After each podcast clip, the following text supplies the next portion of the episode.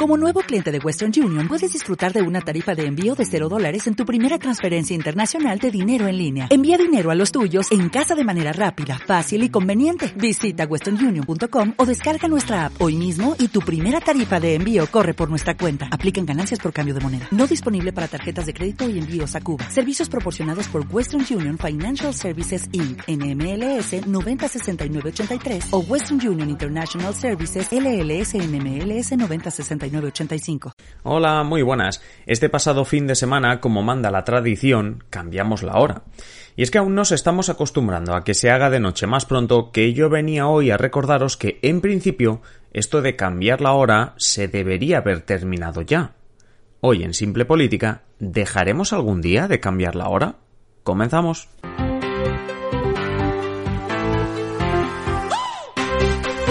Habla Adrián Caballero y esto es Simple Política, el podcast que trata de simplificar y traducir todos esos conceptos, estrategias y temas que están presentes cada día en los medios y que nos gustaría entender mejor. Y como cada último sábado de octubre y de marzo, este pasado fin de semana cambiamos la hora. Dormimos una hora más, que fue muy bonito, o bueno, o una hora más de fiesta, según a quien se le pregunte. Pero la cuestión es que desde hace años se viene hablando de terminar de una vez por todas con esto del cambio de hora. Pero eso no acaba de llegar, eso no acaba de suceder, llega este último fin de semana de octubre y ya hemos cambiado la hora, presumiblemente cuando llegue el último fin de semana de marzo lo volveremos a hacer. Y esta es la pregunta de hoy, si algún día pararemos de hacerlo. Y antes de contestarla, nuestro consejito de cada día. En Simple Política te necesitamos como mecenas para seguir haciendo nuestro trabajo de simplificar conceptos y explicarte el día a día de la política. Por ello, siempre te invitamos a que te unas a nosotros en patreon.com barra simplepolítica o el enlace que encuentras en la descripción del episodio.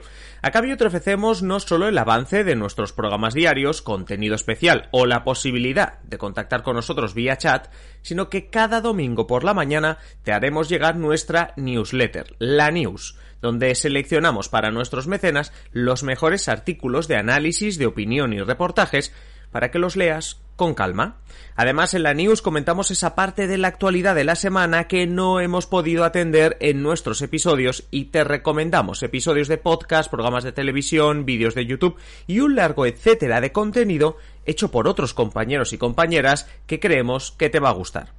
Ya sabes, si quieres recibir cada domingo la news, además de otras ventajas, hazte mecenas de Simple Política en patreon.com barra Simple Política.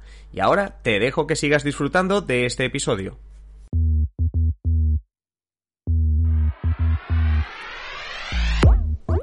Hace unos pocos años se creó en la Unión Europea un comité de expertos para analizar qué hacíamos con el cambio de hora que hay, ya sabéis, uno a finales de marzo y otro, pues nada, el de este pasado fin de semana, en el último fin de semana de octubre. La idea de este cambio de hora es ahorrar energía, es hacer ese cambio de hora para aprovechar mejor la luz del sol y, como digo así, ahorrar energía.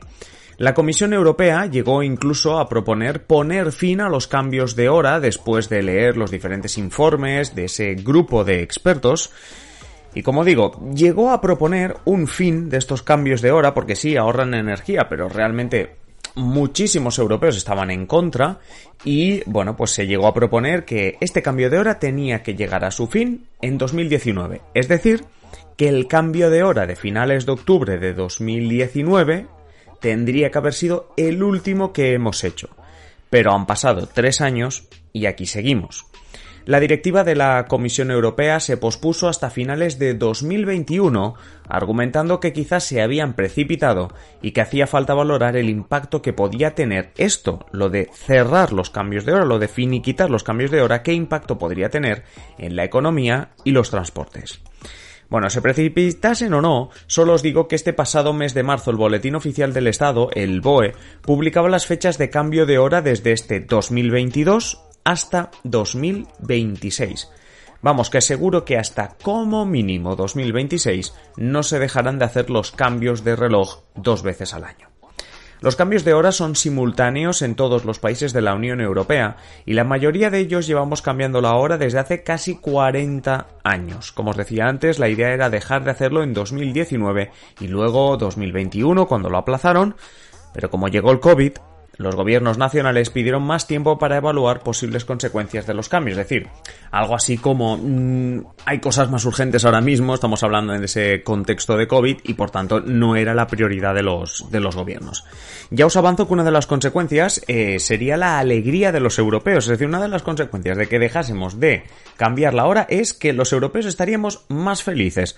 Porque en 2018 se entrevistaron a más de 4 millones y medio de europeos y el 80% se mostró a favor de eliminar el cambio horario. En España esa cifra de aprobación sube hasta el 93%, o sea que podemos decir que los españoles seríamos casi los europeos que estarían más felices con ese fin de cambiar la hora.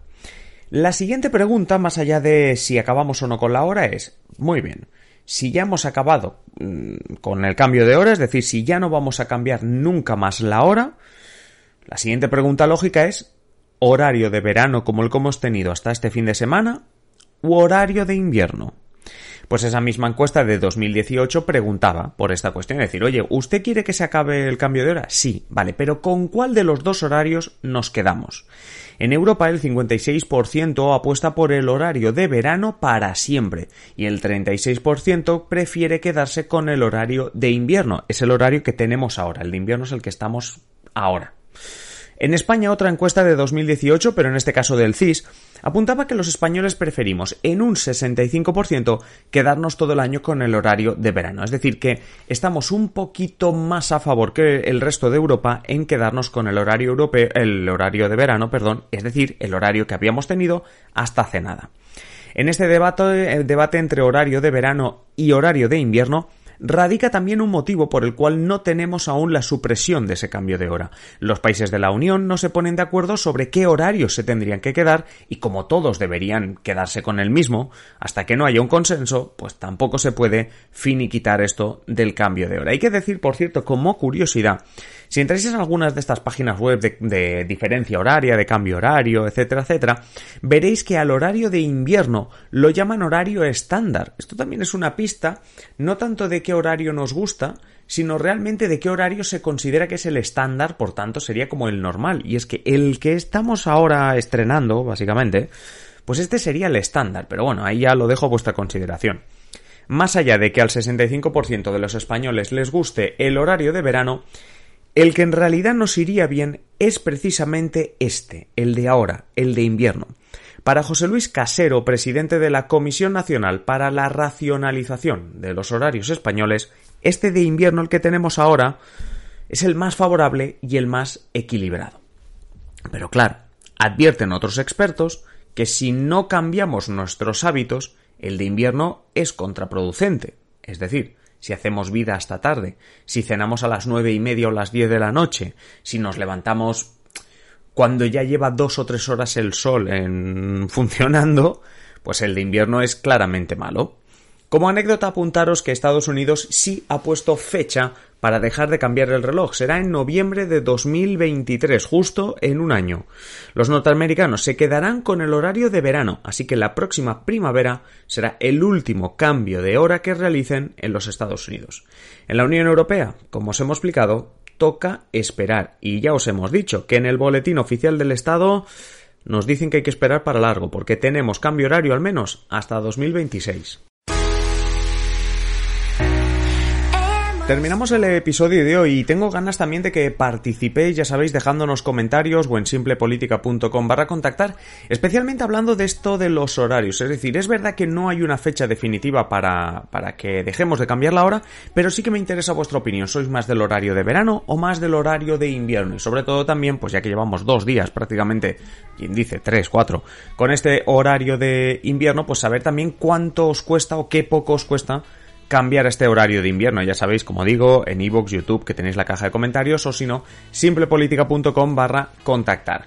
Nada más por verte, muchísimas gracias por estar al otro lado y muchísimas gracias a nuestros mecenas, especialmente a nuestro presidente, a José Pérez, a quien mandamos un saludo en cada episodio. Si tú también quieres que te mandemos un saludo en cada episodio, tienes que ir a patreon.com barra simplepolítica, hacerte mecenas y si quieres, como digo, el saludo en cada episodio, pues hacerlo en el nivel presidente.